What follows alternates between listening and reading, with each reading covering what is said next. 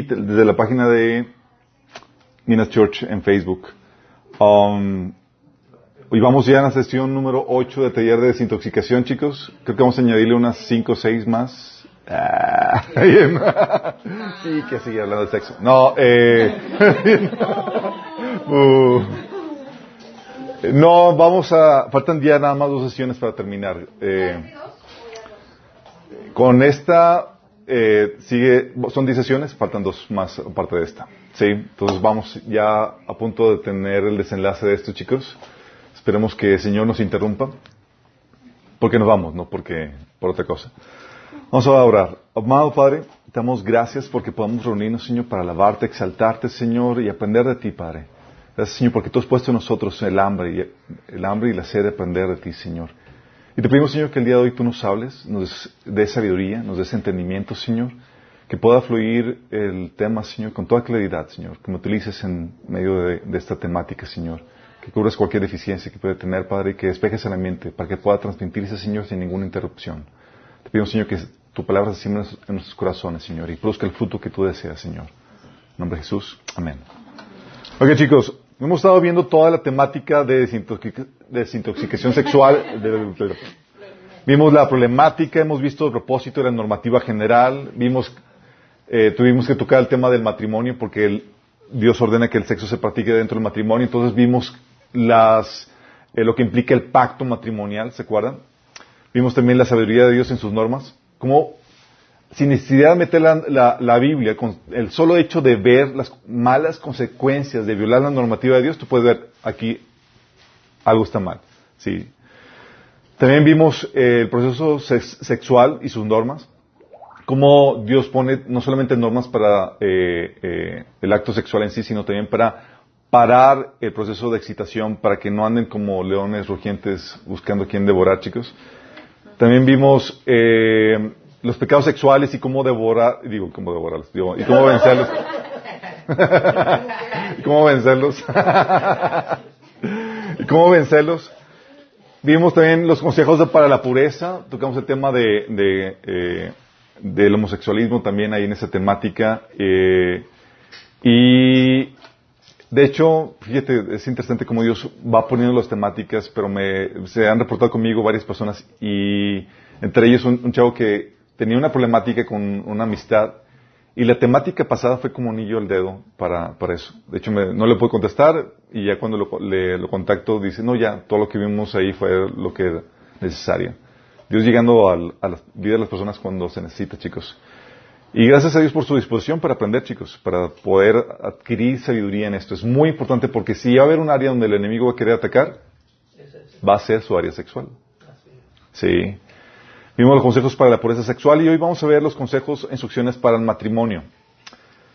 Um, la mayoría aquí no está casado. la mayoría. Habemos, habemos unos casados y se nota la felicidad de nuestro rostro.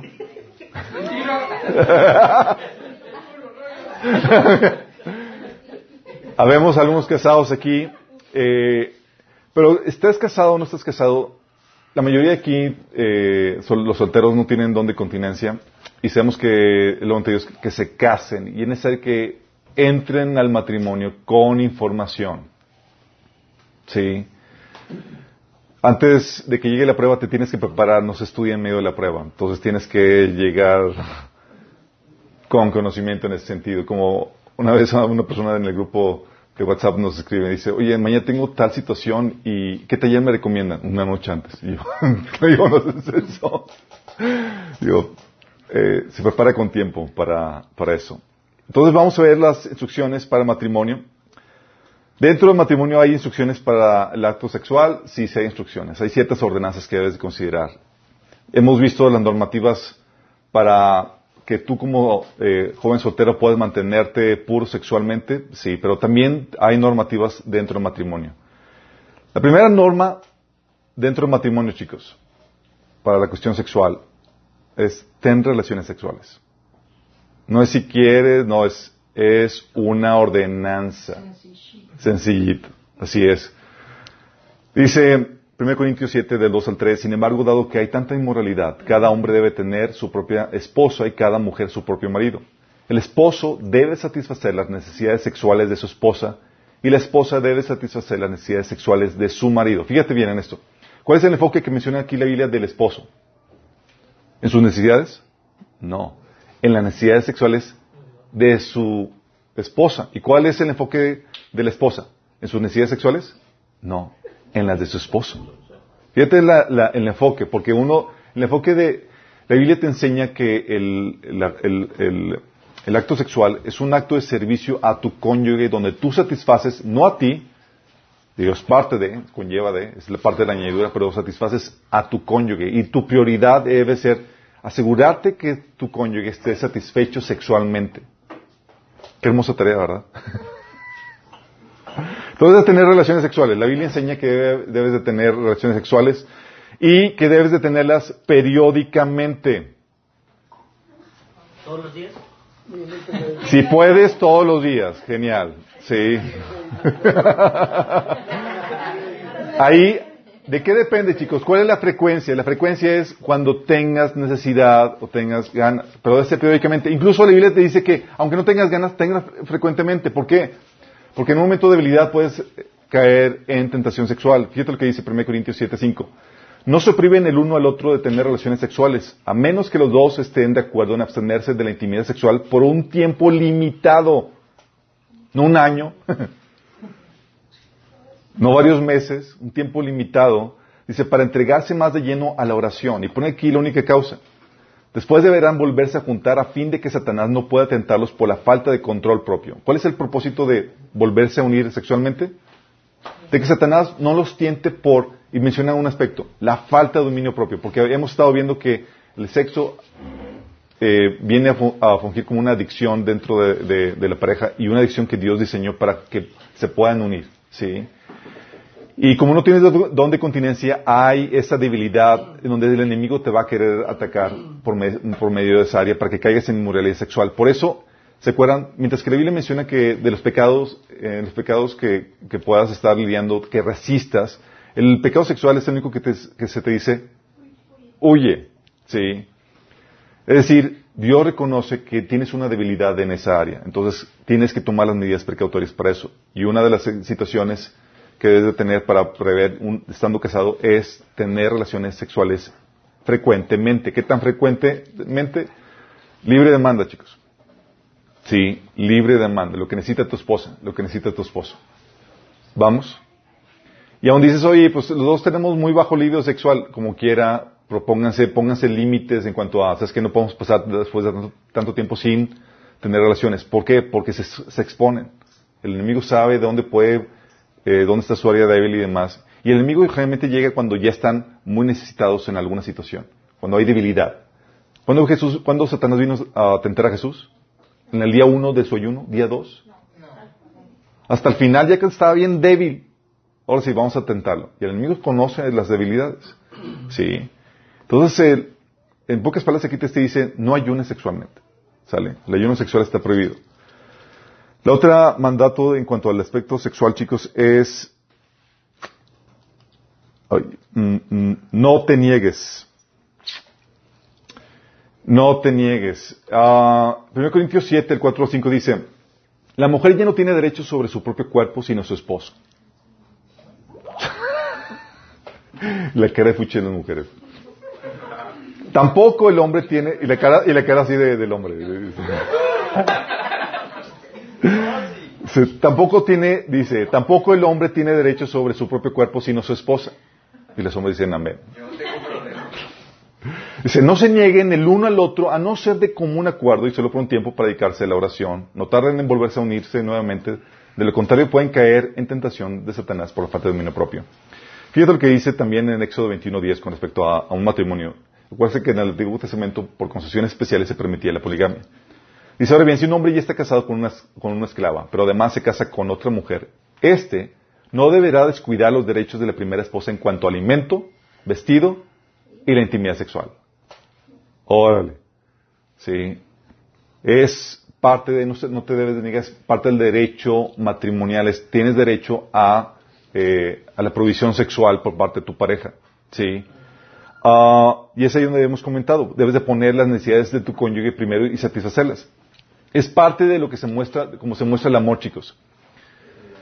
Sé que para los solteros suene, puede ser así como que medio eh, irreal que, que exista el concepto de tener sexo por obligación. Eh, pero sí, chicos, a veces llega un punto donde estás cansado, te sientes mal y tu pareja, tu cónyuge quiere tener relaciones. A veces en el momento menos indicado. sí, pero es aquí donde tienes que poner las necesidades de tu cónyuge primero y satisfacerlas. Acuérdense lo que dice la Biblia con respecto al amor. Dice que el amor es paciente, es bondadoso. El amor no es envidioso, ni jactancioso, ni orgulloso. No se comporta con rudeza, ni es egoísta. Es decir, no, pone como primero sus, sus intereses, sino pone como eh, también los, eh, los, intereses, considera los intereses de, la otra parte. Eh, el sexo por obligación se considera una forma de servicio y amor, chicos. No tengo ganas, pero voy a ayudarte y voy a satisfacerte en eso. Lo mejor todo es que trae recompensa. Por servir a tu prójimo de esa manera, hay recompensa eterna. Sí, si se hace con amor. Dices que vaya forma de... Sí. Una corona.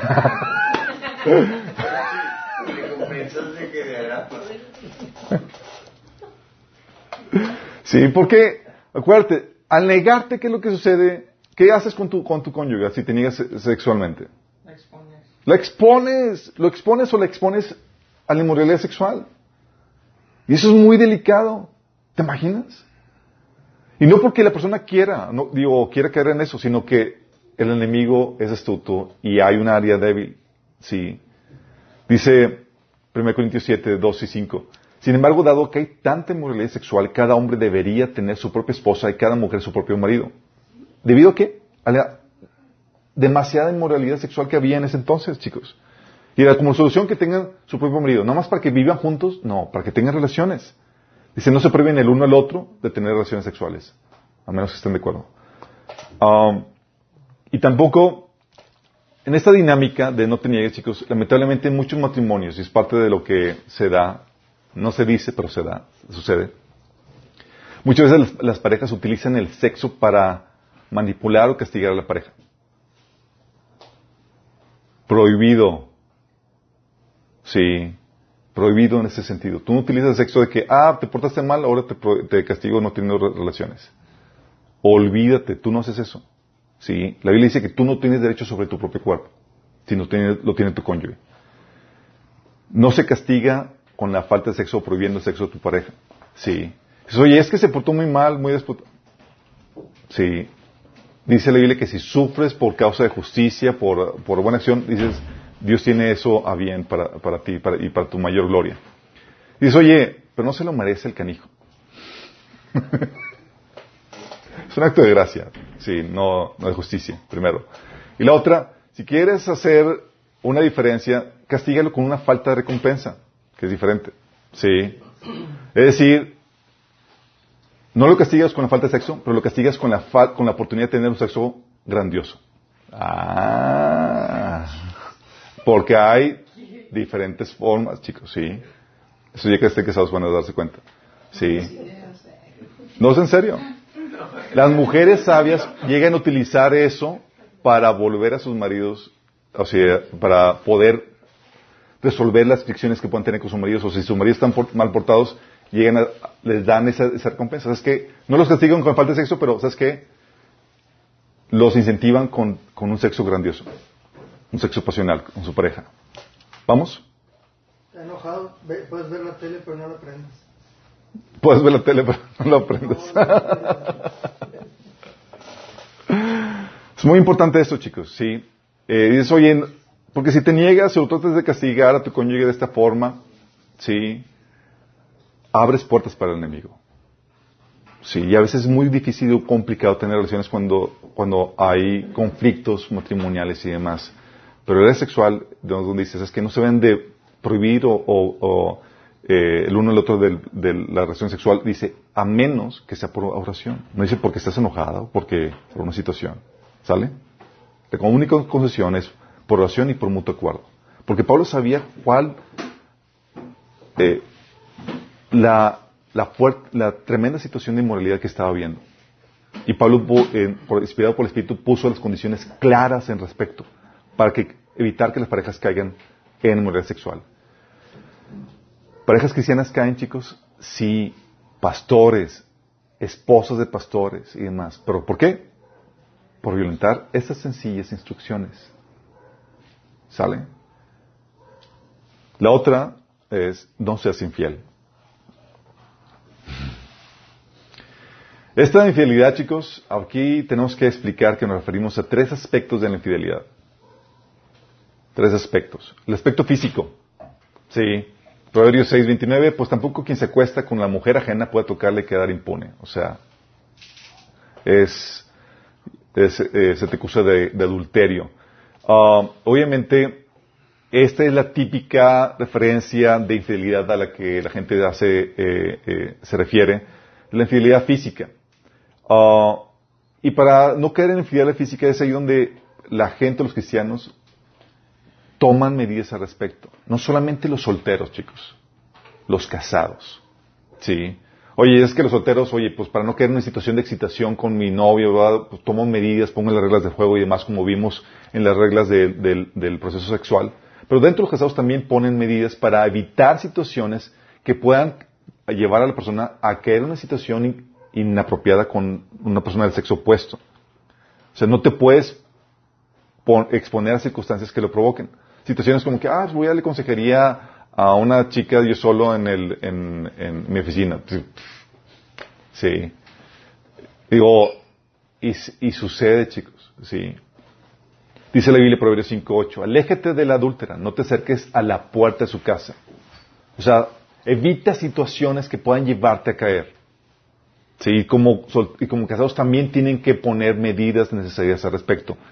El hecho de que, ah, pues yo tengo relaciones eh, con, mi esposa, con mi esposo, no hay problema, me estoy desahogando. Sí, pero tú no sientes confianza. Si acuérdate que el, enemigo puede despertar emociones y puede despertar también excitaciones. Y eso te puede llevar a, caer. Entonces tienes que tomar, tomar medidas al respecto para no ser infiel físicamente. Pero también puedes ser fiel, infiel mentalmente. No me acosté con nadie. Sí, pero andas codiciándome a gente que, se te atraviesa. Dice Mateo 5 del 28 al 29. Pero yo les digo que cualquiera que mira a una mujer y la codicia ya ha cometido adulterio con ella en el corazón. Vóytelas. La codicia sexual. ¿Por qué pasa esto, chicos? Porque antes de que se actúe, se piensa. Es el primer paso para el pecado. ¿Sí?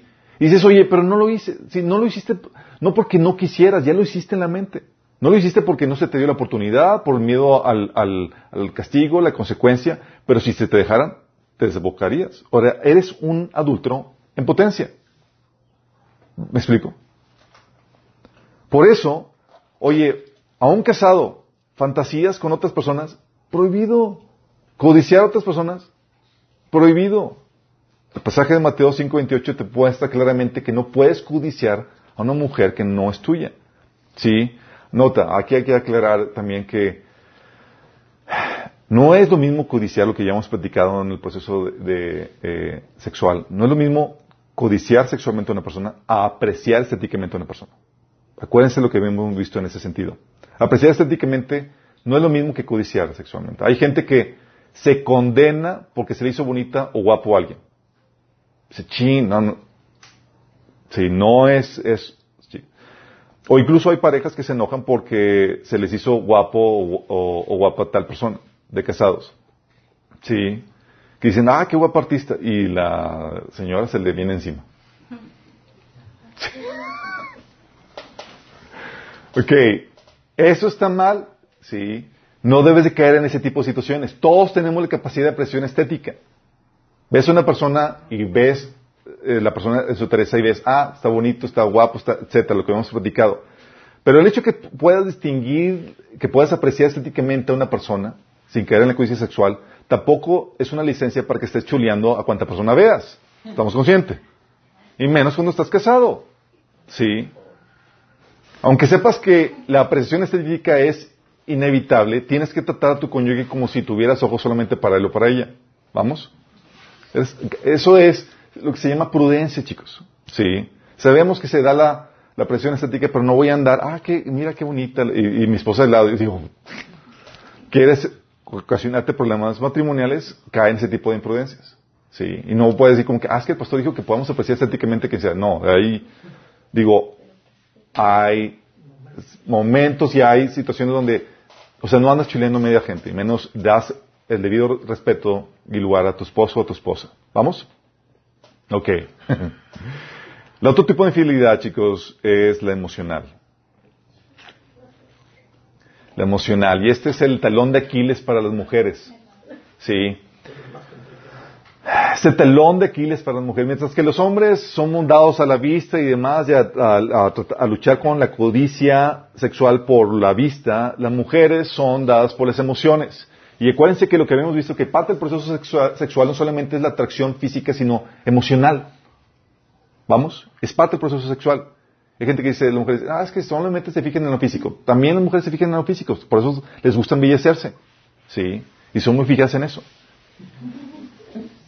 Pero también la cuestión emocional se da. ¿Sí?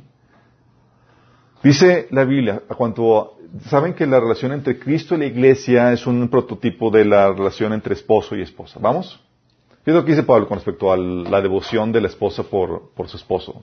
Dice, por favor, ténganme paciencia, pues lo celo. Ah, eso es 2 Corintios 11, del 1 al 2. Por favor, ténganme paciencia, pues lo celo con el celo de Dios mismo. Los prometí como una novia pura a su único esposo, Cristo.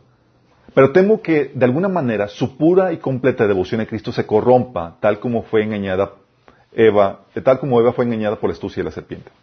¿Cuál el temor de aquí de, Pablo? Que la devoción pura, que la pura y completa devoción a Cristo se corrompiera. Es decir, que su fidelidad emocional se extraviara. ¿Vamos entendiendo? Y se puede dar tanto para hombres como mujeres, chicos. Oye, es que y más si tienes una situación donde tu casa, tu esposa, tu esposo no te pelan, no te maltratan y demás, y te topas que en el trabajo, oye, la asistente, el secretario, tu colega te cholea, ¿sí? te uh, reconoce tus méritos y demás, y tú te sientes en el cielo. O viceversa, ¿sí? Que tu esposo ni se da cuenta de que te cambiaste de, peinado, de, te pintaste, te arreglaste, pero tienes a alguien en tu en tu trabajo o incluso en la iglesia, sí, que te está chuleando y demás y empieza a desviarse tu devoción de tu esposo por la otra persona. Es decir, y eso se da, chicos, porque empiezas a suplir tus necesidades emocionales con otra persona en vez de tu cónyuge. Sí. Dice Proverbios 5 del 3 al 4. Pues los labios de una mujer inmoral son tan dulces como la miel y su boca es más suave que el aceite. Dice, pero al final ella resulta ser tan amarga como el veneno, tan peligrosa como una espada de dos filos. Sí, o sea, ¿por qué? Porque tú puedes, te puedes enamorar a alguien, a una persona con las palabras, chicos. Sí, como dicen, verbo mata carita, y es verdad. Tal vez la moral aquí estaba horrible, pero sus labios, órale, sí. Y sus coqueteos y demás te puede llevar a, a, qué? Ah, Dice la otra versión, te protegerás de la mujer inmoral, de la lengua suave de la mujer promiscua. Lengua suave. O sea, que te endulza el corazón, sí, el, oído. Igual con, el hombre. Y es aquí donde tienes que entender que dentro del matrimonio, sí, no es muy diferente a la situación de tu soltería. En tu situación de soltería, eh, ¿te acuerdan que habíamos eh, platicado que guardes tu corazón? Sí que no lo abras con todo mundo, sino con la persona con la cual tú estás consciente que te interesa. Porque es una forma de decirle, mostrarle, hey, me interesas, te platico mis cosas, ¿sí? Cuando tú abres con todo el mundo es una forma de coquetear con medio mundo. ¿Se acuerdan que me has platicado? Sí. Bueno, lo mismo es en el matrimonio, chicos. Tú ya tienes a quién, con quién intimar, con quién abrir tu corazón, que debe ser tu esposo. No intimes emocionalmente con una persona más del sexo opuesto que no sea tu cónyuge. Sí. Y con intimar les aclaro, es abrir tu corazón para contarles todo de ti, tus sentimientos, tus luchas, lo que haces, tus frustraciones. Ni, ni, ni, ni. Sí. Ah, de casado, chicos, la relación con el sexo opuesto debe mantenerse en lo superficial y en lo no personal. debe mantenerse en lo superficial y en lo no personal. Ah, ¿cómo estás? Ah, muy bien. Chido. No entro a detalles de, oh, no, estoy sufriendo, ¿sabes qué? Mi esposa no me hace caso y, y es, oh. O sea, de casados, la relación con el sexo opuesto, fuera tu cónyuge, debe ser superficial y no personal. Sí. No, no es con tu cónyuge. Sí. Fuera tu cónyuge. Sale, tú no llegas con alguien más que no sea tu cónyuge a, eh, a hablar intimidad, sino te mantienes en lo superficial y en lo no personal. En lo no personal me refiero a, oye, es inevitable hoy en día que te relaciones con personas de sexo opuesto, pero te remite solamente a asuntos del trabajo, los asuntos que concienden el trabajo. Te remite solamente a asuntos de, del ministerio, si estás con eso. No hablas íntimas ni abres tu corazón en ese sentido. ¿Vamos entendiendo? ¿Por qué? Porque estás guardando su corazón y estás guardando tu corazón. Si él, si él o ella ve que tú le pones atención, ¿qué crees que vas a ocasionar? Puedes ocasionar que se enamore de ti. ¿Vamos? Si eres soltero, sí, y te interesa, pues, escúchalo, sí, cuéntame más y demás. sí, pero soltero, de casado no, limitas eso. Sí. Oye, entonces no debes desarrollar sentimientos con otras personas. Y si se llega a, suceder, por X o qué situación, reconócelo tal como lo que es, chicos, infatuación. Es eso, mero infatuación. Lo cual viene y se va, no te claves con eso. Ah, sentimiento se va. La típica situación, por ejemplo, con los casados, estaba platicando con, es que Suelo ir al Starbucks y había un, un grupo de viejitos que se juntaban ahí y metían pan de contrabando.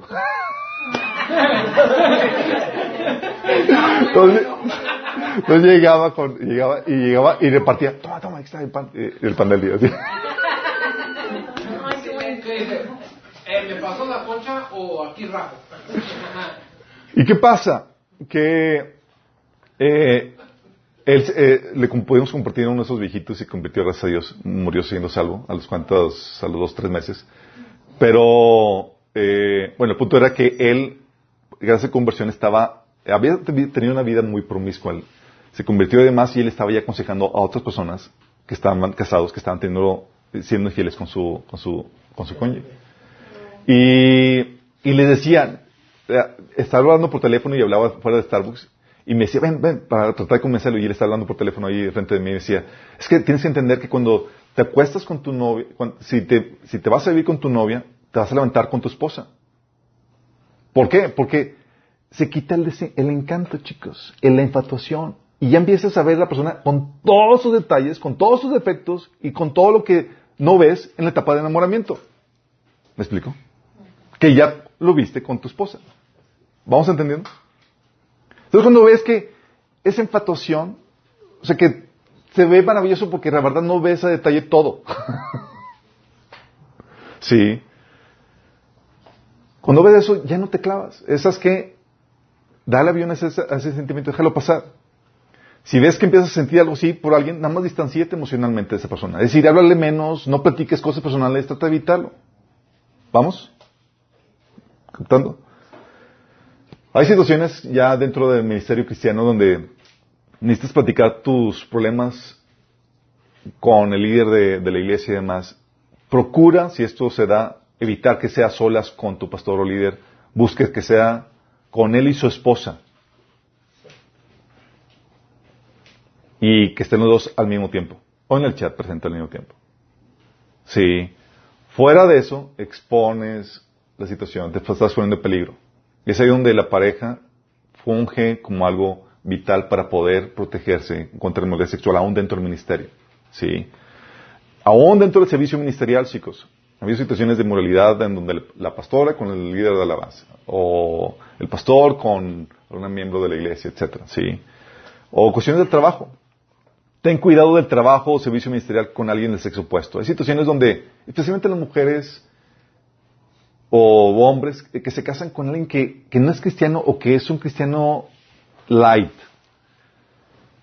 Pero ella anhelaban a alguien que fuera bien metido con el Señor y están ayudando a alguien en el ministerio que está bien metido con el Señor y empiezan a empiezan a suspirar ya por la persona, sí. Y como no lo no tienen el ideal que tenían, sino lo tienen en el ministerio en el trabajo, empiezan a florecer las emociones. Entonces ten cuidado del trabajo servicio ministerial con alguien de su. El trabajo ocasiona que convivas muy de cerca con una persona. Y eso puede llevar a dos cosas. O que lo odies, o la odies, o que lo admires y desarrolles sentimientos por ella, por él. Sí. Por eso tienes que tener las pláticas, mantener las pláticas a cosas estrictamente laborales. Eso mantienes una línea, chicos. Sí. Y va a haber gente que va a llegar, oh, es que eh, quiero platicarte esta situación y empieza a platicar tus intimidades. Y tiene la ventaja que tú estás casado, te dices que déjame platicarte, con, déjame remitirte con mi esposa, ella te puede ayudar. Sí. O déjame decirte que mi esposa habla contigo. Y le das avión muy politemente. Pero ten cuidado con este tipo de situaciones. ¿Vamos?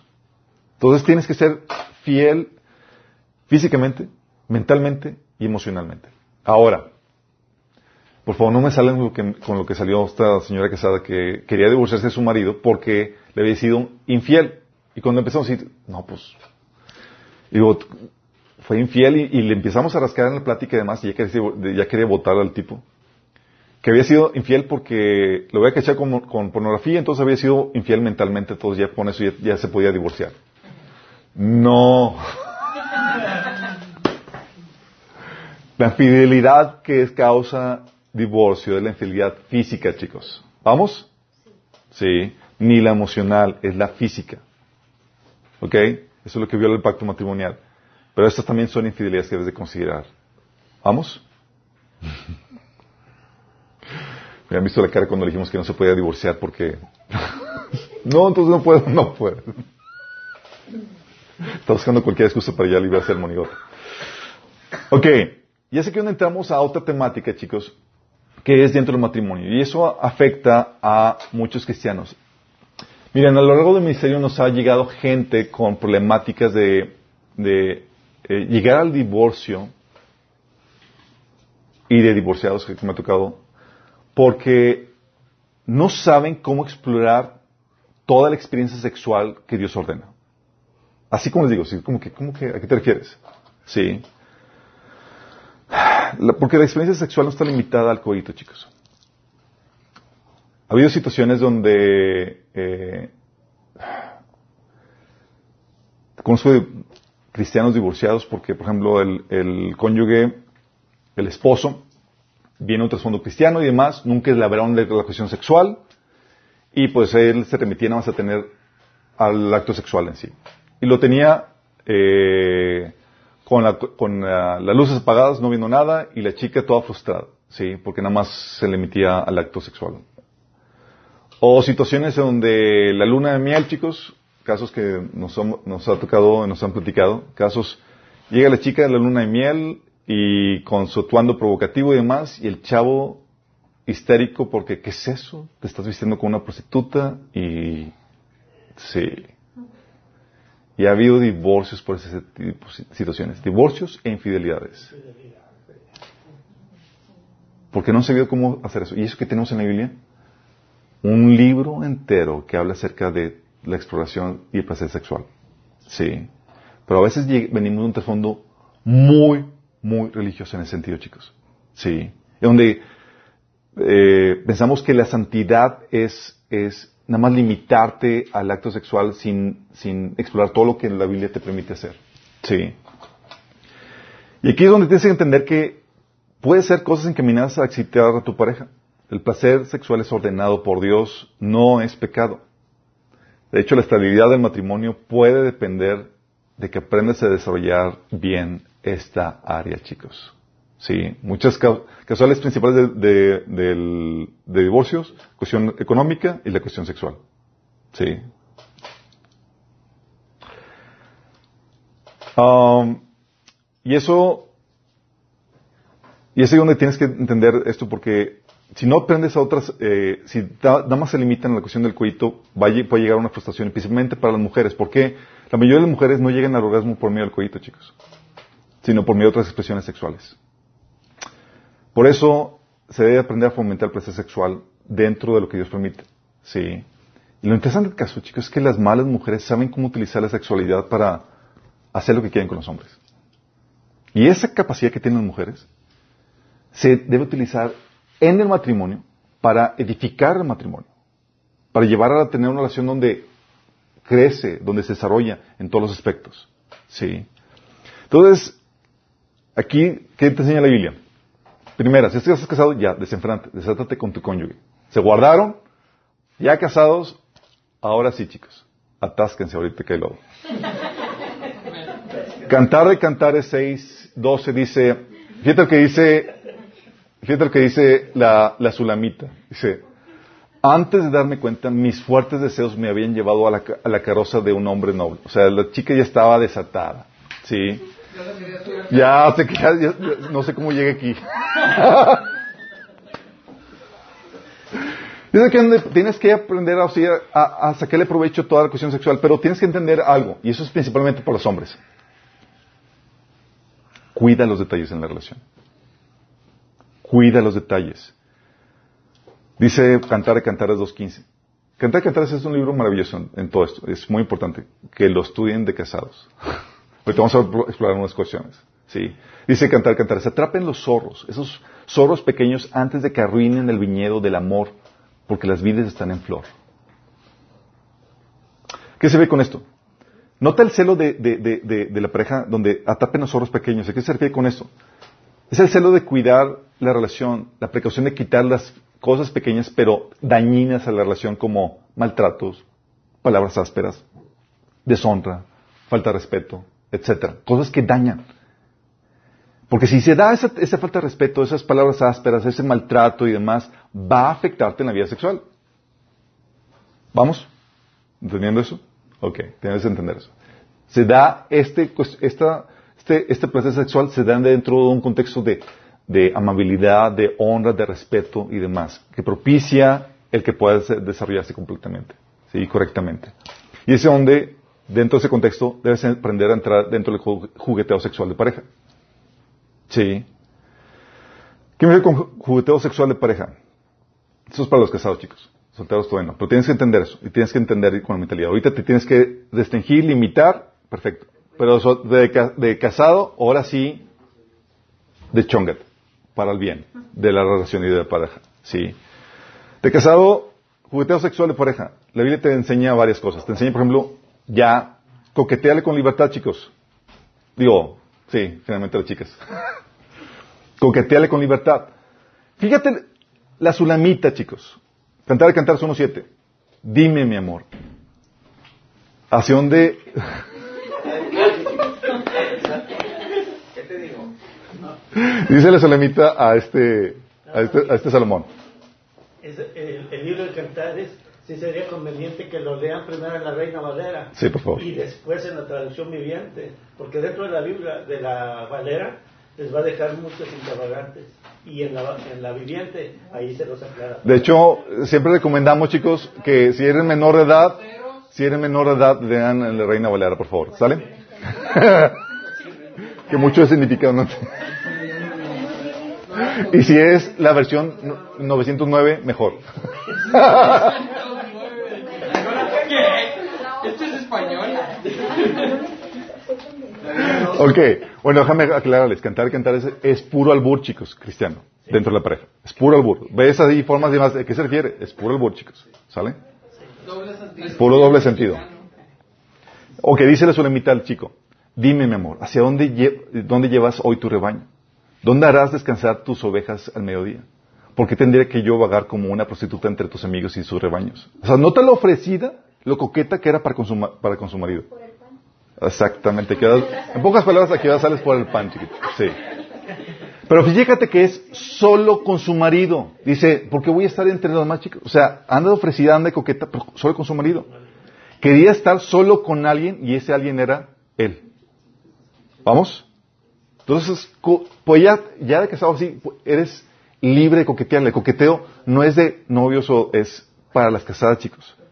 Y es ahí donde entran las palabras, los piropos. Cantar, cantar 1.9 y versículo 16 dice, amada mía, tú eres tan cautivante como una yegua entre los sementales del faraón. Ok, eh, los, los, los elogios aquí, chicos, van de acuerdo a la época, ¿ok? Porque ahorita escuchas eso y dices, y dices, dices, no sabes si te insultó o te o, o fue un piropo bien.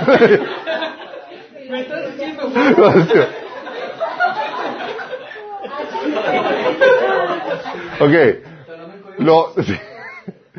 ok, este era un, muy buen piropo que hacía sonrojar a Sulamita, ok, pero usaban palabras piropos, dice la Sulamita a su esposo, y tú es tan apuesto, amor mío, tan agradable que no puedo expresarlo.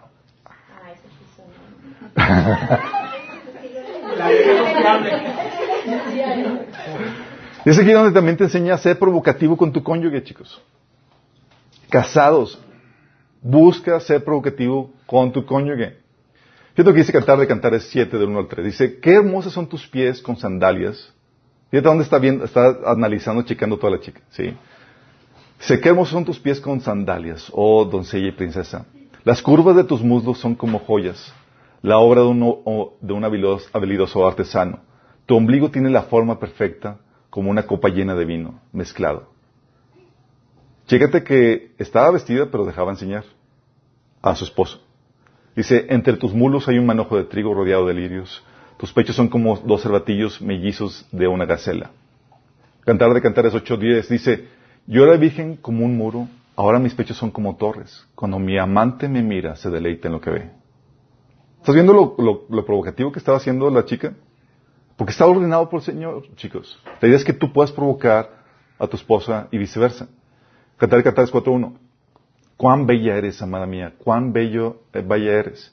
Tus ojos tras el velo son dos palomas. Tus cabellos son como las, como, como los rebaños de cabras que retosan en los montes de Gala- Galaad. Fíjate cómo está hablando del, del velo y demás. La vestimenta afecta, chicos. Si tú puedes ser provocativo en ese sentido. Sí. No caigas en esa situación donde en la luna de miel, como dice este chavo, se presenta la chica toda provocativa con su vestimenta y tú la mandas a, a León porque pensaste que era pecado. Cuando hay un libro que te habla acerca de todo esto.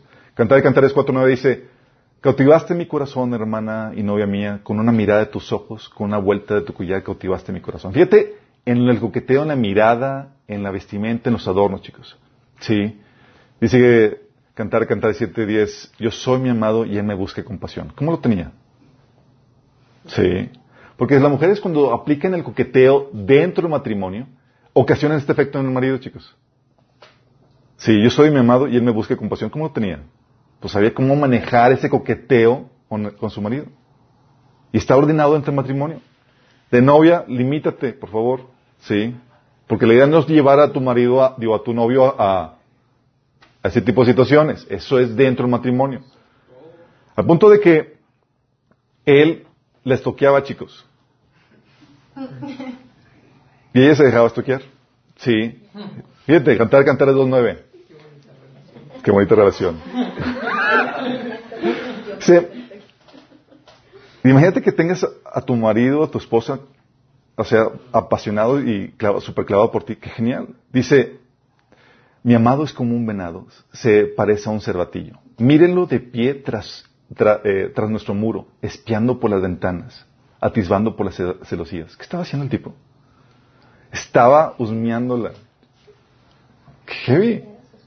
Oye, besos apasionados es parte del jugueteo, eh, del jugueteo sexual, chicos.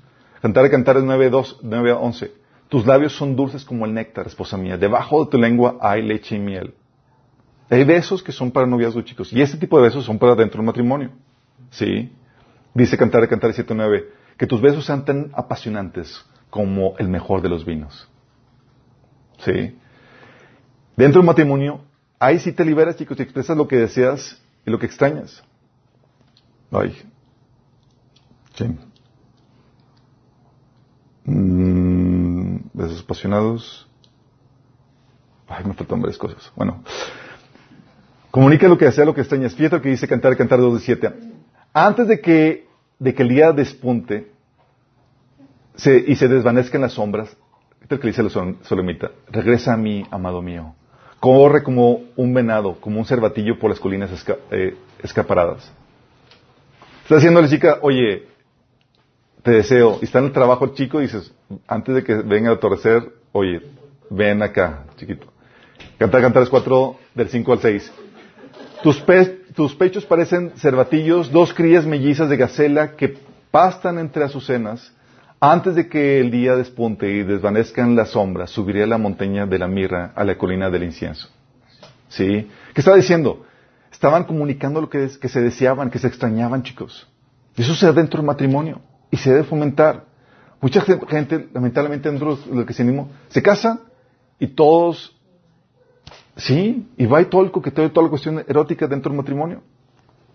Llega al punto donde, ay, no, no lo apunté también, pero platicaban, platican sus fantasías sexuales, chicos. Cantar y cantar, chícate la chica, la sulamita. Cantar, cantar es uno de 16 al 17. Tú eres tan apuesto, amor mío, tan agradable que no puedo expresarlo. La tierna hierba es nuestra cama. Las ramas regantes de los cedros son los aportes de nuestra casa y los abetos aromáticos, las vigas del techo. ¿Qué quería esto? ¿Qué está enseñando esta chica? Estaba diciendo, ¿sabes qué? Quiero ser contigo aquí en el pasto. Pocas palabras. Sí, pero lo pone más chido. Cantar, cantar es 8 del 1 al 3. Fíjate lo que dice el solamita. Ah, si fueras mi propio hermano, criado a los pechos de mi madre, al encontrarte en la calle podría bes- besarte y nadie me juzgaría mal. Tomándote de la mano, te llevaría a la casa de mi madre y me enseñarías el arte de amar. Te daría de beber vino con especies y el néctar de mis granadas. Ojalá pudiera, pudiera, pu- ojalá pudiera mi cabeza reposar sobre, su izquierda, ojalá su derecha me abrazara. Su fantasía de llevarlo a la casa de su mamá, chicos. Y ahí es. Y así tenían, o sea, se expresaban, tenían, se compartían ese tipo de intimidades. Y eso solamente se comparte en la pareja, chicos. Se comunicaban sus deseos sexuales. Tú ves a la, a la sulamita bien ofrecida. Dice Cantar, Cantar, 1 de 12 a 4, bésame una y otra vez porque tu amor es más dulce que el vino. Hazme del todo tuya, date prisa, llévame, oh rey, a tu alcoba. Dice Cantar, Cantar 4, 16, despierta vino del norte, llévame viento del sur, soplen en mi jardín y esparzan su, su fragancia por todas partes. Ven a tu jardín, amado mío, saborea sus mejores frutos. ¿Están viendo? Es parte de comunicar sus deseos sexuales, se ofrecía sexualmente a su cónyuge. Es ahí donde también veías que tenían encuentros románticos. ¿Dónde está? Ah, ah, sí. Ah, práctica sexual. Ah, comunicaban sus deseos sexuales, se ofrecía y también, oye, disfrutaban de encuentros románticos a solas. Chícate la, la chica. Cantar, cantar es 8 del, del 2 al 3. Te llevaría al lugar de mi infancia y ahí tú me enseñarías. Te daría a beber vino con especies, mi dulce vino de granada. Tu brazo izquierdo estaría bajo mi cabeza y tu brazo derecho en mi, eh, me abrazaría. Fíjate, quería tener un momento solas con vinito, comidita ahí, romántica, las cosas, chicos. Es parte de... Eso, la cuestión romántica, no es solamente para, den- para el noviazgo, chicos, es principalmente dentro del matrimonio. Incluso disfrutaban posiciones eróticas, románticas, que no se deben de practicar dentro del noviazgo.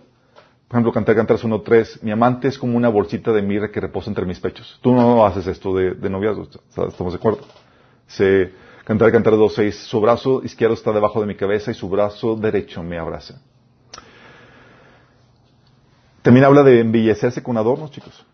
Entonces, eh, realzar la cuestión erótica sexual. Dice, tus adornos, amada mía, me recuerdan a las yeguas otra vez. O sea, contexto, chicos, contexto con, el, con, los, con, las, con los piropos, ¿sí? Me recuerdan a las yeguas enjauz, enjaezadas de los carros del faraón. Qué hermosa, perdón, qué hermosa lucen tus mejillas entre los pendientes. Qué hermoso luce tu cuello con los collares. Haremos para ti pendientes de oro con incrustaciones de plata. Y eso, chicos, hay mujeres que se casan y se dejan. Sí, ya no se arreglan, ya no se visten. Y ves aquí a una esposa que quería mostrarse bella para su esposo. Sí. Dice Can- Cantar Cantares 10, digo 3, eh, 11. Salgan a ver al rey Salomón, mujeres jóvenes de Jerusalén. Lleva puesta la corona que su padre le regaló el día de la boda, el día más feliz de su vida. O sea, no solamente los adornos eran para la mujer, también hay para el hombre. También el uso de perfumes, ¿sí?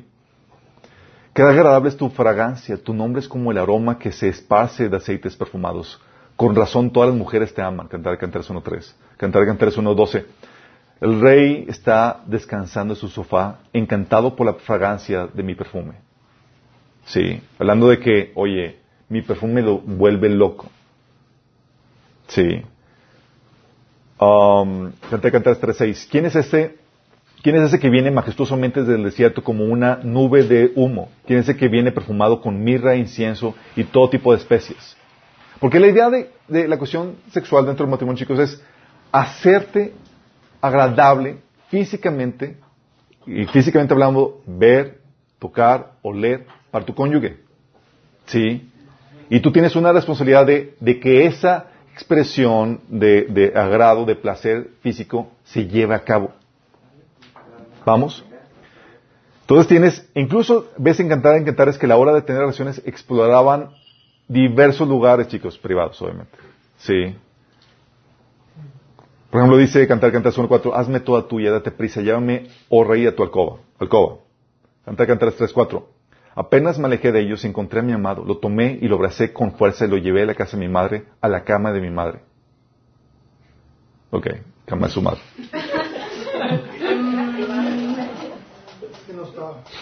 no está.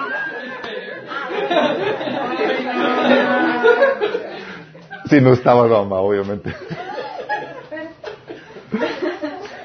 Cantar y cantar es 7.12. Vayamos temprano a los viñedos para ver si hay retoños en las... Fíjate la propuesta. No crees que nada más iban a ver los, los viñedos, chicos.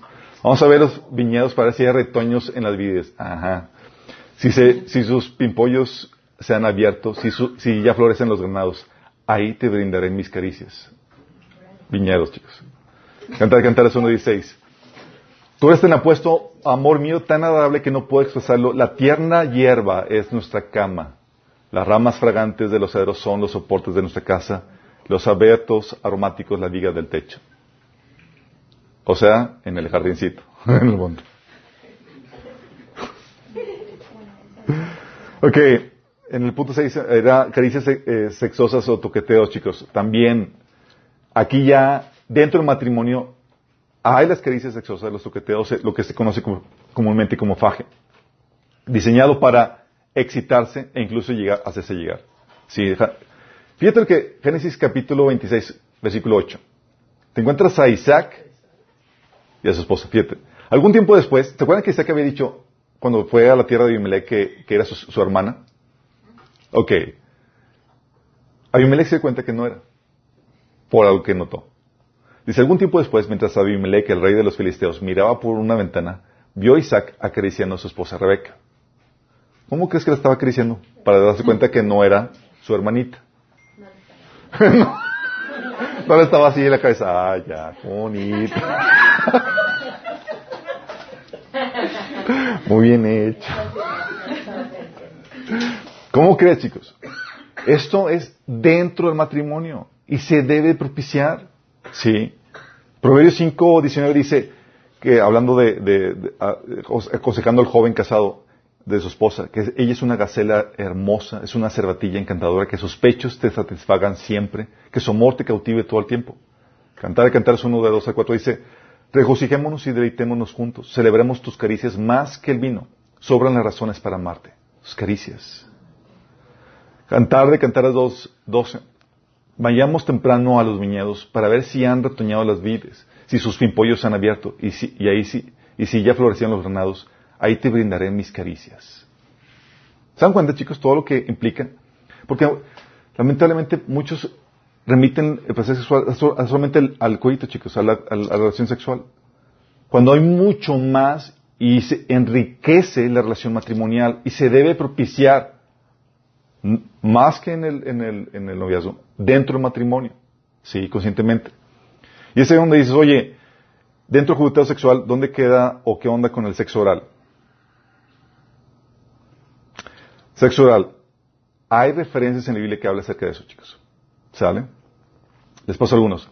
Son dudas que me han comentado, de hecho, incluso pastores, oye, ¿se puede sexo oral? Y pues la Biblia te habla acerca de eso. Y es muy importante, chicos, porque quiero que entiendan que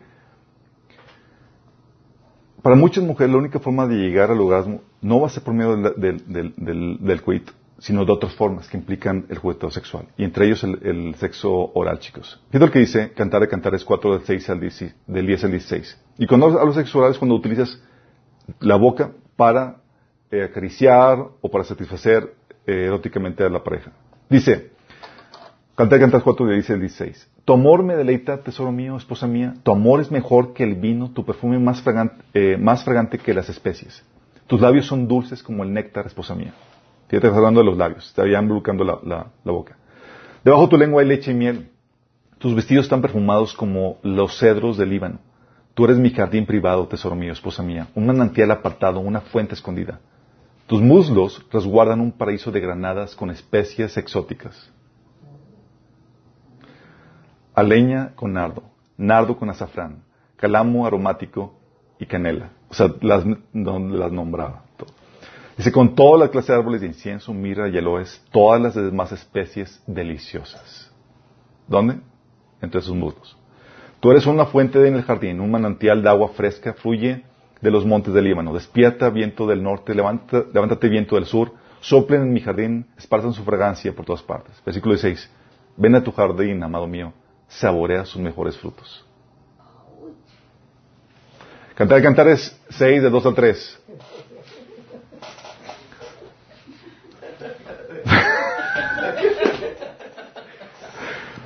Cantar Cantares 6, de 2 a 3. Mi amante, ok, escuchen, mi amante ha bajado a su jardín. Ok.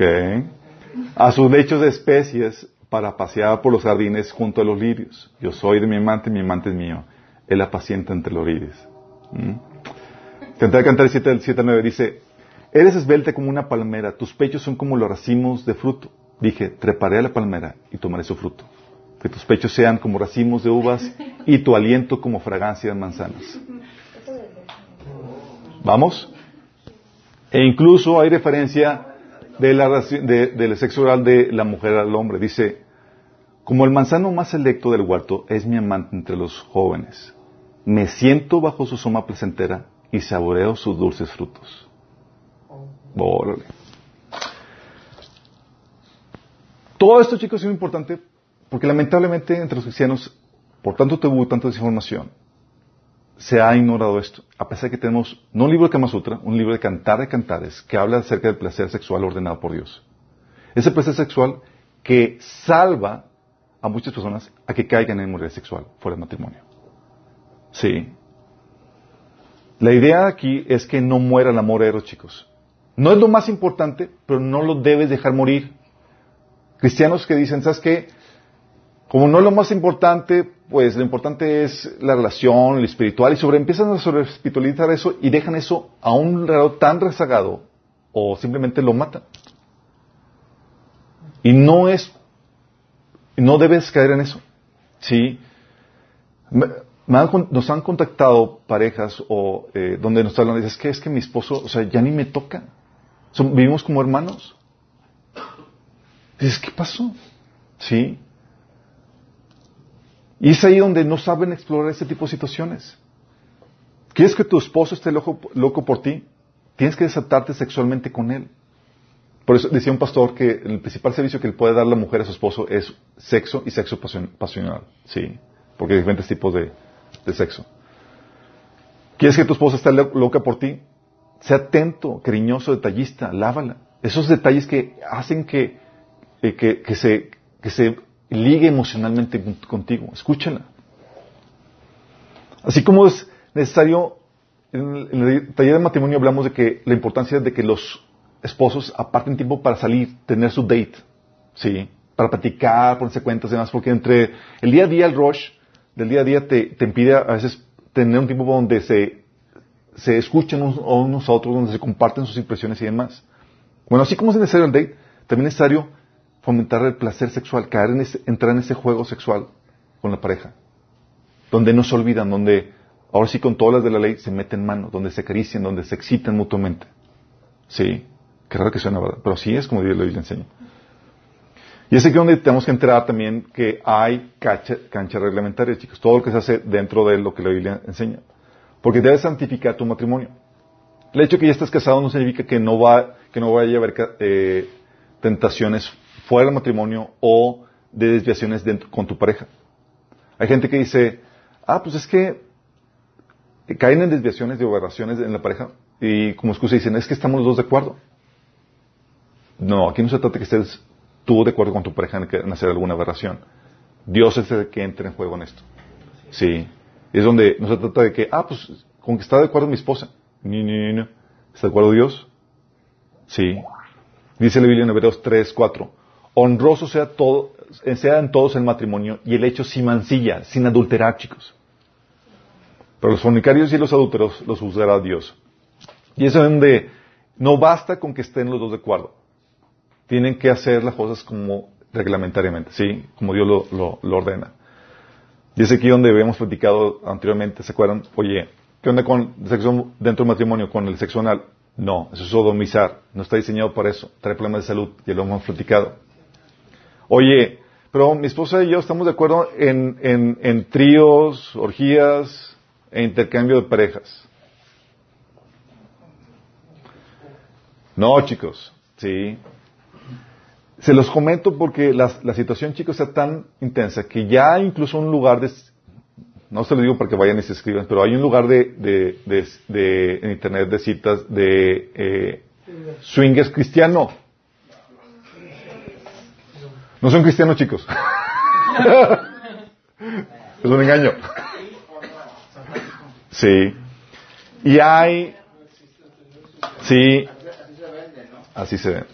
Y hay situaciones, chicos, por ejemplo, hay una secta cristiana que se llama Familia de Cristo, ¿cómo se llama? Familia de Dios, en donde te dicen, ¿sabes qué? Mientras que sea consensual, donde tu esposo te permite, tú puedes tener relaciones sexuales con cualquier otra persona. Sí. Y deprave entre todos contra todos. Oye, tampoco es como que, ah, pues, salió un reportaje que fue hace unos cuatro o cinco años donde la esposa del pastor le propuso al pastor invitar o traer a que venga otra chica a, la relación matrimonial. El pastor abnegado, pues, quiso ayudar a satisfacer a su esposa sus deseos. Neta, chicos. Eh, sí, dice la Biblia, chicos, que la Biblia te enseña que la relación sexual es privada entre tú y tu esposa, chicos, para no compartirse con nadie más. ¿Vamos? Dice, Cantar Cantares 4.12. Tú eres mi jardín privado, tesoro mío, esposa mía. Un manantial apartado, una fuente escondida. Privado, chicos. No público, ni para andar compartiendo, ni, oye, pues, eh, ni es como barajita, a ver cuál tienes, y te cambio este por el otro. No es, no es así, chicos. Dice Proverbios 5:17, deben reservarla solo para los dos, jamás la compartan con desconocidos. Y no me salgo con que, ah, desconocidos son amigos. No, tampoco, chicos. Sí, es privado para ti y tu pareja. El alimentar el apetito sexual con otras personas puede desarrollar hábito y adicción, y abres puertas a demonios, ya sabes, todas las problemáticas que eso conlleva. Y no se trata de hacer cualquier cosa que cause satisfacción sexual en, las que los dos estén de acuerdo. No se trata de eso, chicos. Sí. Se trata de hacer, fomentar el placer sexual dentro de los límites que Dios estableció, sin caer en aberraciones. Oye, bueno, pornografía entre pareja, ya estaba, que estamos eh, casados. No. Apoyes una industria que Dios condena. Y aparte se vuelve normal el alimento eh, eh, eh, se vuelve normal el, alimentar el apetito sexual viendo otras personas. Te enseñan a codiciar gente sexualmente que no es tu cónyuge. Y aparte sabes que puede generarte desarrollo, desarrollar el hábito, la adicción y abre puertas a desviaciones. Oye, bueno, entre la esposa y yo, pláticas sexuosas inmorales. Pláticas, dentro del matrimonio, platica tus fantasías eróticas, pero dentro de lo normal no es como que, ay, mi fantasía es tú y unos cuantos más juntos y la orgía y todo. No sale. Dice Efesios 5.3, entre ustedes ni siquiera debe, mencionarse la inmoralidad sexual, ninguna clase de impureza o avaricia, porque esto no es propio del pueblo santo de Dios. ¿Vamos? Oye, fotos y videos sexuales personales. Ahí no se puede condenar, chicos, pero nada más ten cuidado con eso. El problema es que estás en riesgo con la privacidad en una era de Internet donde cualquier cosa leer te hacen... le- le- Te están mandando correos. Lord de- Nos faltan mandando correos. Sí, es, es algo muy delicado. Sí, eh, en las consecuencias. Y, y, y más ahorita con los matrimonios de, eh, fu- eh, de, de- con divorcios express donde no sabes. de. Sí, caray. Es, es, um,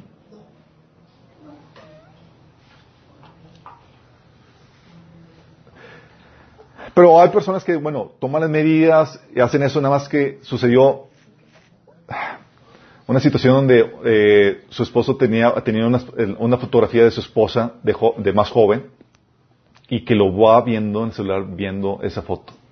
Y la chica, salieron noticias, la, chi- la- la esposa agarra un cuchillo y lo, lo, lo cuchi- la cuchilla. Sin darse cuenta que la foto era ella misma de joven. No lo mató, sobrevivió. Pero en un arrebato de celos, sí, en un arrebato de celos, pensó que era, que era eso, sí. Tóxica. No, pues es que no se había dado cuenta que, que, que, que está...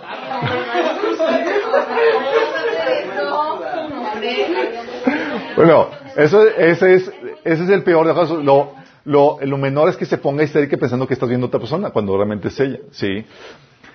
Eh, hubo, me tocó leer algo que se me hizo interesante, donde una pareja, eran unos ministros, en donde eh, el chavo se fue de misionero unas tres semanas y lo que hicieron es que tenían en un chat privado, no sé qué, medio utilizaban, pero ponían relatos eróticos de ellos dos, ¿sí? Para fomentarse y excitarse. Entre parejas, chicos, es permisible. Sí, la idea es que tú eres, legítimamente puedes excitar a tu pareja.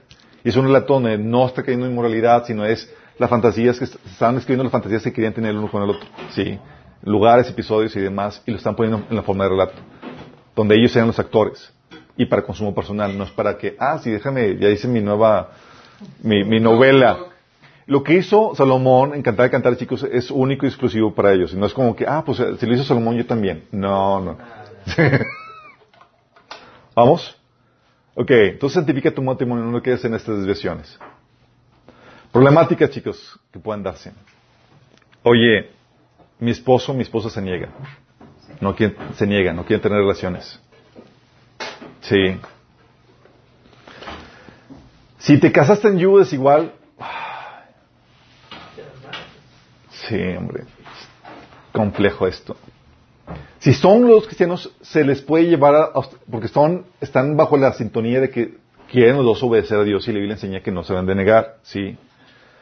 Um, pero algo que, llega a suceder y es algo, es, es- algo que, esto de negarse o que la mujer ponga resistencia primero en la- en- dentro del matrimonio, déjame eh, explicarles a los casados y a los que se van a casar que es normal que la mujer se resista a tener sexo en- dentro del matrimonio.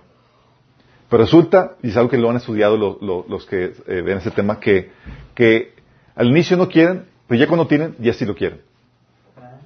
¿Por qué? Porque el, el interés sexual eh, para el hombre opera de forma diferente. Primero lo desea y luego lo tiene. La mujer lo tiene, típicamente, y cuando lo está teniendo, entonces lo desea. Por eso es la típica expresión de mujer, una mujer que sabes, ay, recuérdame que sí me gusta el sexo. Porque se, es hasta que lo tiene que empieza a disfrutar. No comienza con que, ah, sí lo quiero y ya lo, busco. Entonces el hombre tiene que aprender a ser persistente en ese sentido. Entonces si se niega, al inicio tienes que entender, es la mecánica, tienes que aprender a, llegarle y a, abordarla. ¿Sí? Pero si, si de pronto se niega y demás, tienes que entender, tienes que, tienes la, la, mm, la ventaja,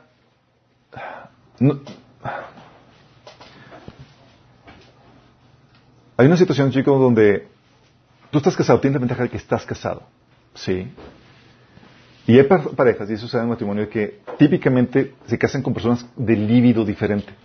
O ella quiere y él tiene un líbido muy bajo, y es como que él es muy más apático, ¿sí?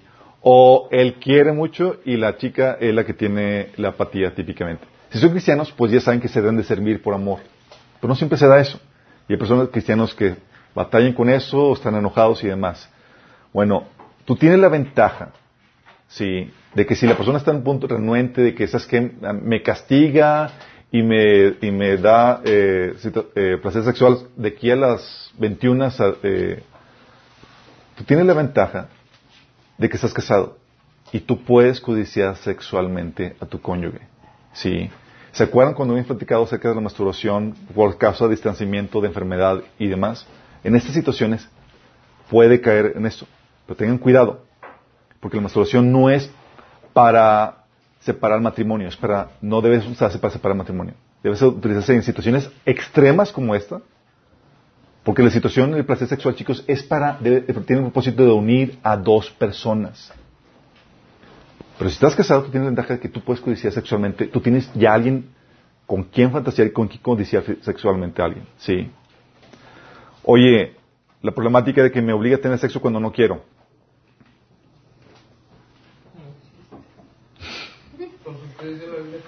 Dice la Biblia exactamente que no te debes de negar, es tu responsabilidad. Oye, pero si es una situación donde estás que fuera de lugar, negocia con él, dile no ahorita, pero abóralo con más a rato con creces, sí, que no se sienta rechazado, él o ella. Pero tienes una responsabilidad de, tu parte, si son cristianos. La problemática, oye, es que no tenemos privacidad en la casa y eso está afectando la vida sexual de, usted- de los dos. No hay privacidad, hay muchos niños, siempre tienen invitados, vivo en la casa de mis suegros, etcétera. Sí. No tienes privacidad en la casa. Gracias a Dios, chicos, por los hoteles. ¿Es en serio? Sí. Oye, no me alcanza, hay moteles. Oye, no me alcanza, hay tiendas de campaña.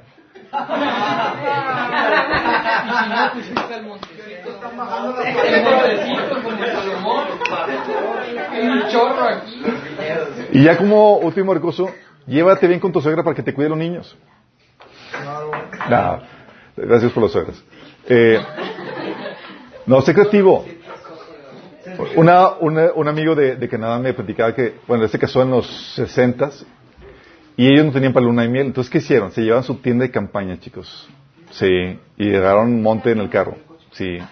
¿Y en la tienda de campaña? Sí. Pero el chiste es que.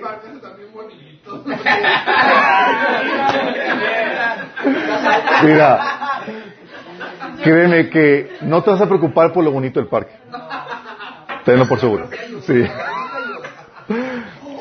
A lo que voy, chicos, es que no debes dejar que la falta de privacidad sea una excusa para unirse en ese sentido. Hay situaciones donde sí está complejo el asunto. Tienes casa llena todo el tiempo.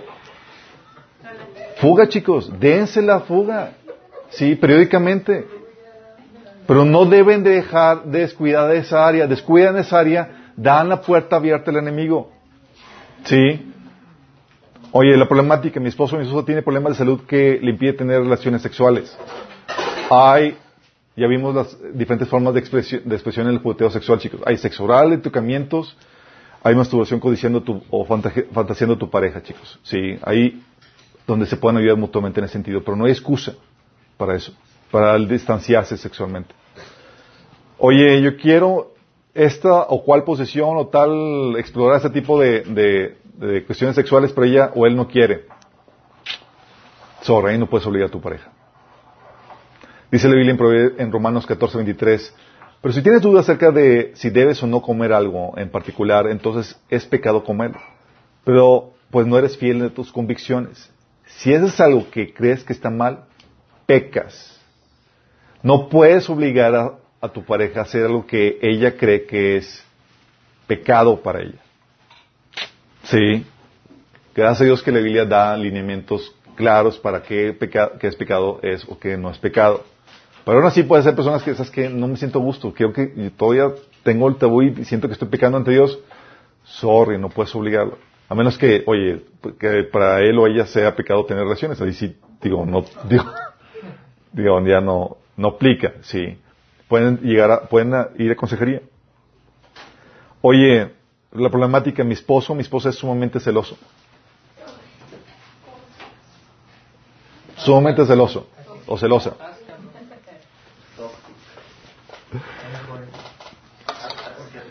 Fíjate lo que, lo que dice la, la Sulamita acerca de su esposo. Dice Cantar Cantar 1.3. Qué agradable es tu fragancia. Tu nombre es como el aroma que se esparce de aceites perfumados. Con razón, todas las mujeres te aman. ¿Veis inseguridad en Sulamita? ¿En la esposa? Se ve que todas andaban cacheteando por él. Y ella, como si nada. ¿Por qué? Porque tenía atrás mil esposas. Sí, tenía mil esposas.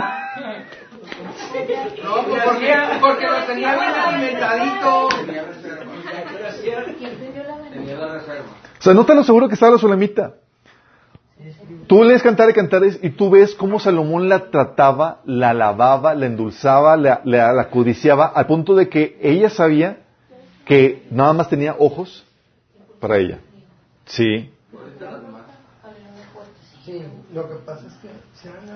El rey de, el rey, chicos, le daba seguridad a su esposa.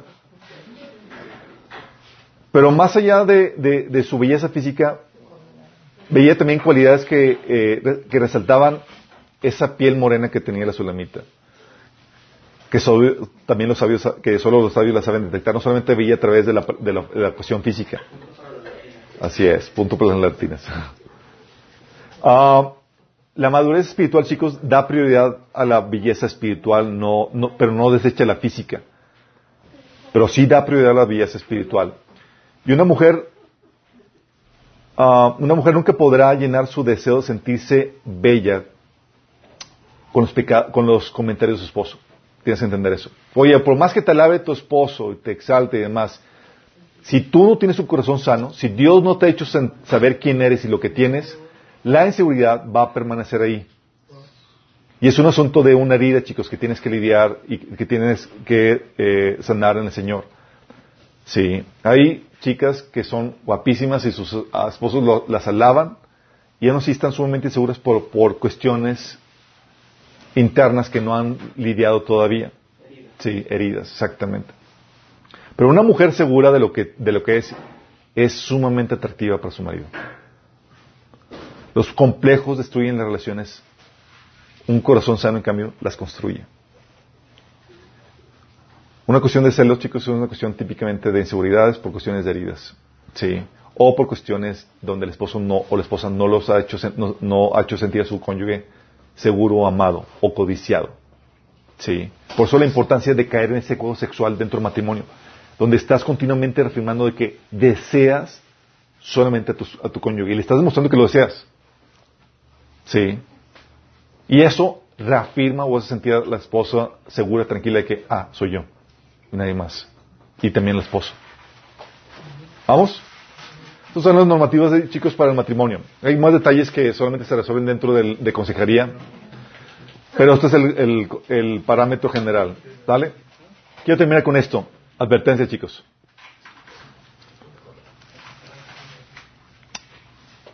Please, please. Dentro de toda esta temática, ten mucho temor de Dios en esta área sexual. Por el amor que tiene a ti y tu prójimo, Dios no va a permitir que prosperes en tu pecado. Te va a disciplinar. Conste que te estoy advirtiendo. ¿Sí? Warning. Warning. Y no hay excusa de que es que mi esposa me desatiende, entonces puedo ser infiel. No. Oye, es que esto lo... No, no hay excusa para el pecado, chicos. ¿Sí? Ya vimos todas las salidas que Dios provee y todo lo que puedes expresar en la cuestión sexual. Dice la Biblia en, Hebreo- en Hebreos 12, del 5 al 12, que Dios a quien ama, disciplina. Si tú prosperas en tu pecado sin disciplina, teme, porque no eres hijo. Si te va mal cuando pecas, hazle un fiu. Sí. Porque Dios te está amando. Obviamente debes entender que Dios da un periodo de gracia donde te da chance a que recapacites antes de que te dé el pao pao. Sí, a que recapacites tú solito. Sí, pero dice ahí la Biblia, 1 Tesalonicenses 4, 3 al 8, la voluntad de Dios es que sean santificados, que se aparten de la inmoralidad sexual, Que cada uno aprenda a controlar su propio cuerpo de una manera santa y honrosa, sin dejarse llevar por los malos deseos como hacen los paganos que no conocen a Dios, y que nadie perjudique a su hermano ni se aproveche de él en este asunto. O sea, no puedes perjudicar a tu hermano en esta cuestión sexual, chicos. ¿Te acuerdas la advertencia de Jesús que el que hace pecar a alguno de estos pequeños, ¿qué mejor le sería? No haber nacido, no. No, que se amarrara el, el cuello de una cuerda del molino y que se lanzara al fuego al fondo del mar. Sí, como si prácticamente eso, que no, que no hubiera nacido.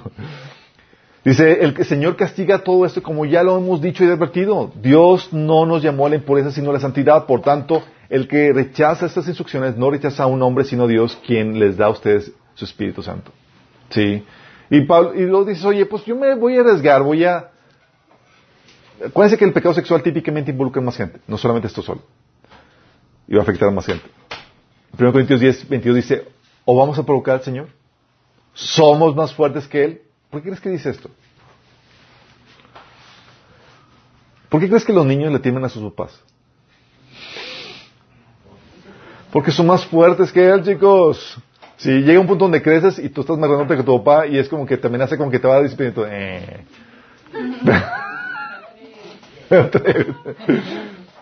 Pero con Dios, chicos, Dios es más fuerte que tú. Y es como que tú eres el niño pequeño aquí. Por eso dice la Biblia en Galatas 6, 7, no se dejen engañar. Nadie puede burlarse de la justicia de Dios. Siempre se cosecha lo que se siembra. Entonces Dios disciplina. Dios te está diciendo, hey, no estoy jugando con eso. Vas, juegas con la inmoralidad sexual, te entregas al pecado sexual, va a haber consecuencias. ¿Qué hace el Señor? Te va a dar tiempo para tu arrepentimiento. No va a venir trancazo a buenas a primeras. Bueno, a menos que estés en un grado donde se te, esté demandando mucho de ti. Dice Apocalipsis 2 del 20 al 21. Pero tengo una queja en tu contra. Permites a esa mujer, esa Jezabel, que se llama a sí misma profetisa, que lleve a mis siervos por mal camino. Ella les enseña a cometer pecado sexual y a comer alimentos ofrecidos a los ídolos. Le di tiempo para que se arrepintiera, pero ella no quiere abandonar su moralidad. ¿Qué le dio Dios? Tiempo. Y hay gente que piensa que este tiempo, donde ven que no pasa nada, es como que, ah, pues entonces significa que, que Dios me está probando mi moralidad. no. No está probando. El hecho de que no veas un efecto negativo no significa que Dios esté aprobando la inmoralidad. Una de dos. O este, Dios está dando tiempo antes del trancazo, ¿sí? Para que te arrepientes por ti mismo antes de que venga el pau pau. O simplemente no eres su hijo. ¿Vamos? ¿Qué pasa? Si dentro de ese tiempo persistes, mal te va a venir. Efesios 5, 6, 5, 6. No se dejen engañar por los que traten de justificar esos pecados, porque el enojo de Dios caerá sobre todos los que les obedecen. ¿Se acuerdan que hemos platicado de tratar de justificar el pecado? Y es una, como el pecado sexual conlleva placer, chicos, es una de las tentaciones más fuertes que tenemos. Que lo empezamos a justificar. Ah, pues como tengo esta situación, puedo- se me puede perdonar esto, se me puede justificar eso. Y tratamos de justificarlo para tratar de, de entrar o abrazar ese placer sexual que, que, uno, que la naturaleza pecaminosa, no tú, sino tu naturaleza pecaminosa está codiciando. ¿Vamos? Dice Apocalipsis 2 del 4 al 16. Pero tengo unas cuantas cosas en tu contra. Toleras algunos de entre ustedes que tienen la enseñanza de Balaam, quien le enseñó a Balac comer, cómo hacer tropezar al pueblo de Israel.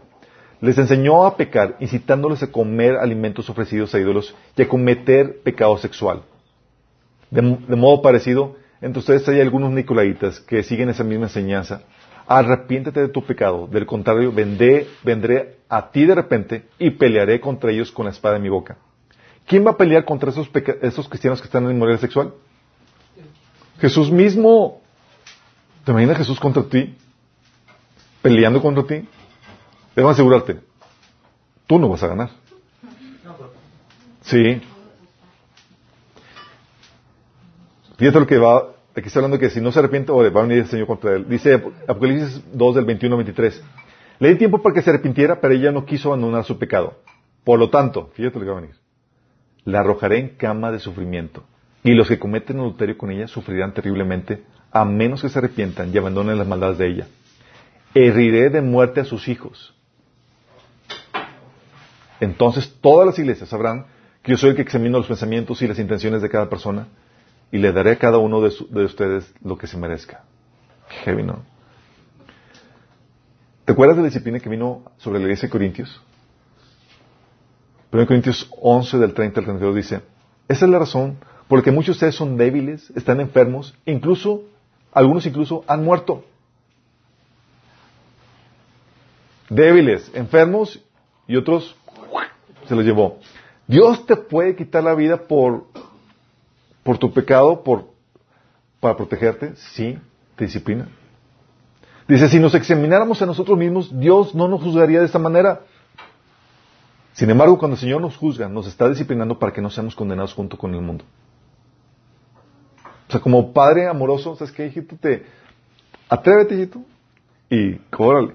Es mejor que te discipline en vida, chicos, y que te avergüence incluso y demás, a que llegues a un punto donde nadie se cuenta tu pecado, no te disciplinó, pero te fuiste al infierno. Y muerto salí, después de muerto salió toda la cochinada que estabas haciendo. Acuérdense lo que dice 1 Corintios 6 del 9 al 10. ¿No se dan cuenta que los que hacen lo malo no heredarán el reino de Dios? No se engañen a sí mismos.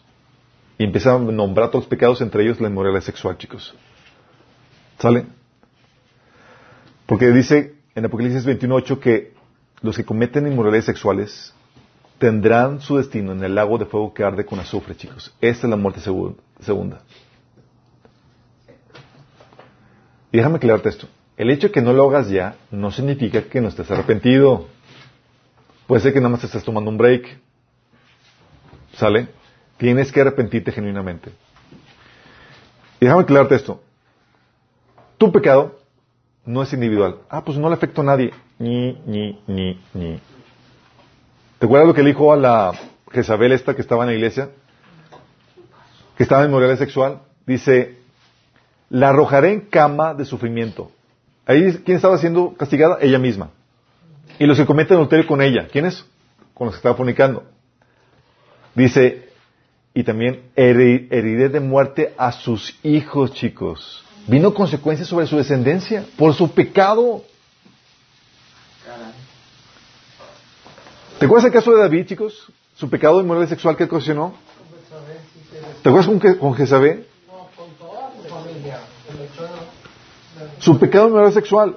Oye, tuvo un pecado con, con, con Jezabel y mandó a matar a su a, Urias con la espada de, de en, la, en, la, guerra. ¿Sí? Y el Señor dijo, el Señor ha perdonado tu pecado, no morirás, contestó Natán. Sin embargo, tu hijo sí morirá, pues con tus acciones has ofendido al Señor. La consecuencia de su pecado, de su inmoralidad, vino sobre quién? Sobre su hijo, chicos. Trajo su pecado, desató inmoralidad dentro de su descendencia, chicos. ¿Te acuerdas que uno de sus hijos violó a una de sus hermanas? Fue desatado ese, esa, esa, esa, maldición por el pecado de David. A partir de ese pecado, fíjate lo que dice, asesinaste a Urias, el etita, por apoderarte de, su esposa, lo mataste con la espada de los amonitas. Por eso la espada jamás se apartará de tu familia, pues me despreciaste al tomar la esposa de Urias, el etita, para hacerla tu mujer. Pues bien, así dice el Señor, lloré que el desastre que merezcas surja de tu propia familia. Ante tus propios ojos tomaré a tus mujeres y se las daré a otro, el cual se acostará con ellas a plena luz. Lo que hiciste a escondidas, yo lo haré a plena luz, a la vista de todo Israel. Vino maldición sobre su familia, su descendencia, chicos. Amón violó a su hermana, Tamar, ¿sí? Y a Absalón violó a sus concubinas. Y trajo muerte a sus hijos, tal cual como vino la, como se vino la, maldición, chicos. Y vino, y hubo relaciones rotas. Absalón se peleó con su papá, sus hermanos. Hubo, toda un, una problemática por su pecado sexual, chicos.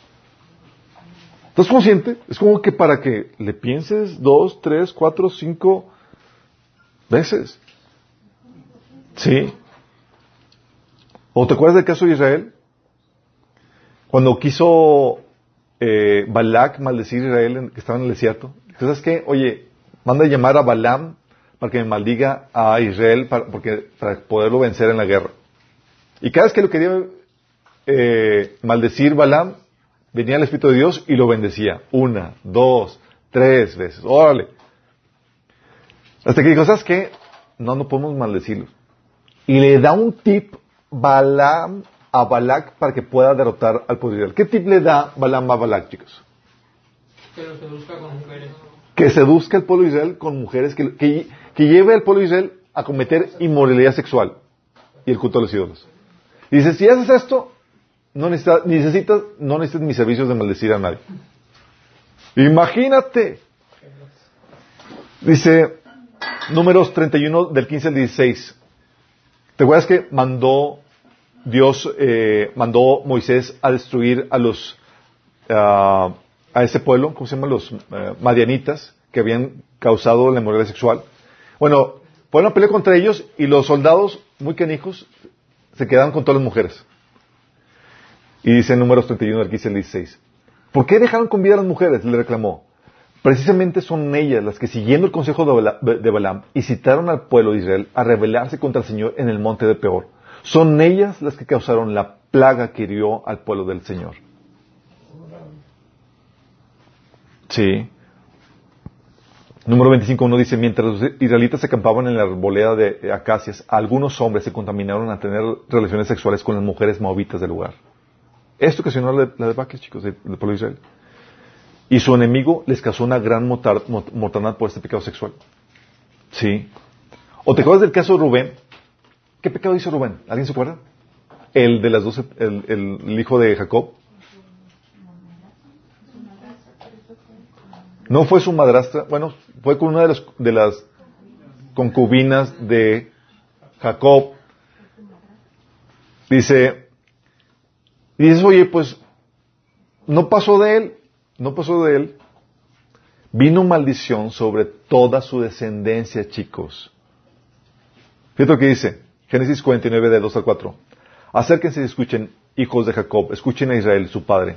Rubén, tú eres mi hijo mayor, mi fuerza, el hijo de mi juventud vigorosa. Tú eres el primero en rango y el primero en potencia. Pero eres tan impetuoso como una inundación y ya no serás más el primero, pues te acostaste con mi esposa, deshonraste mi cama matrimonial. Y la tribu de Rubén, chicos, pasó a la insignificancia dentro del- del- de la nación de Israel. Por causa del pecado sexual de Rubén. ¿Estás consciente cómo afectó a su generación? O sea, hijo de Rubén, descendiente de Rubén, una maldición de insignificancia sobre tu vida. Irrelevante. Hasta hoy. Hasta el día de hoy. Por eso, ten temor de lo que puede causar tu inmoralidad. Destruye hermosas familias. Causa heridas a seres queridos, chicos. Abre puertas a inmoralidad a tu descendencia. Te deja solo. Puede ocasionar maldiciones generacionales, así como perturbación y posesión.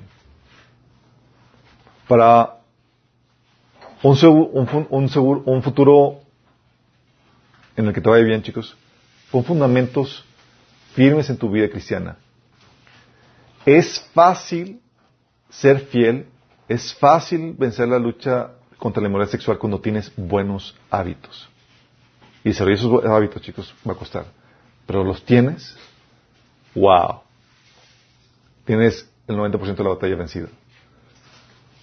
Y si siembras buenas cosas, vas a cosechar relaciones estables, una familia sólida y un ministerio que bendice a los demás, chicos.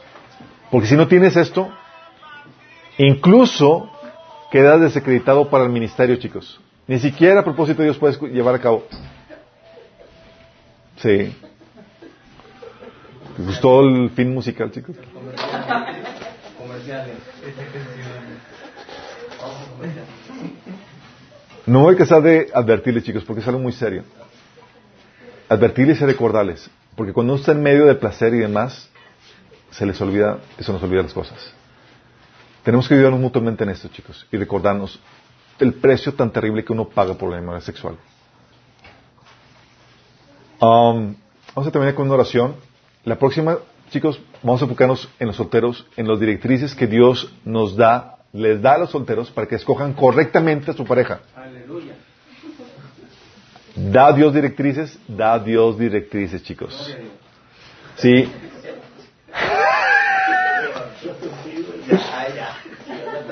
Oigan, Dios, Dios da directrices y te ahorra un montón de, de- de trabas, chicos. Ya sabes, ya nada más sigues el, el, el script que el Señor te dio y vas a llegar con la pareja correcta. Te ahorra el trabajo. ¿Sale? Vamos a orar. Amado Padre Celestial, te damos gracias, Señor, porque tú nos hablas y nos enseñas, nos das sabiduría, Señor, para que podamos vivir vidas que te agraden, Señor, en todas las áreas de nuestra vida, Señor, incluida la área sexual. Gracias, Padre, porque tú has ordenado el placer sexual dentro del matrimonio, Señor. Padre, que todos los casados, Señor, podamos explorar y sacarle el mayor provecho a, esta, a ese placer que tú has ordenado, Señor. Que podamos utilizar ese placer sexual para fortalecer la relación del matrimonio, Señor. Para construir matrimonios sólidos, fuertes, Señor. Que estén protegidos de cualquier asechanza del, del, del enemigo, Señor. Padre, que podamos glorificarte, Señor. Viviendo, Señor, ese cantar de cantares en nuestra vida matrimonial, Padre. Señor, que los solteros, Señor, que aún no llegan a ese punto, Señor, que puedan tener un entendimiento claro, Señor, a lo que se van a acercar dentro de la vida matrimonial, Señor. Que puedan guardarse ahorita, Señor, en completa santidad, Señor. Señor, y que no caigan en moralidad, sino que puedan mantenerse puros, Señor, para que puedan ser ejemplo a otros, Señor. Ayúdanos, Señor, a todos a guardarnos en santidad. Estemos casados o solteros, Padre. Te lo pedimos en nombre de Jesús. Amén. Ok, chicos. ¿Me ayudan? ¿Puedes pararle el, el fijo primero? Gracias.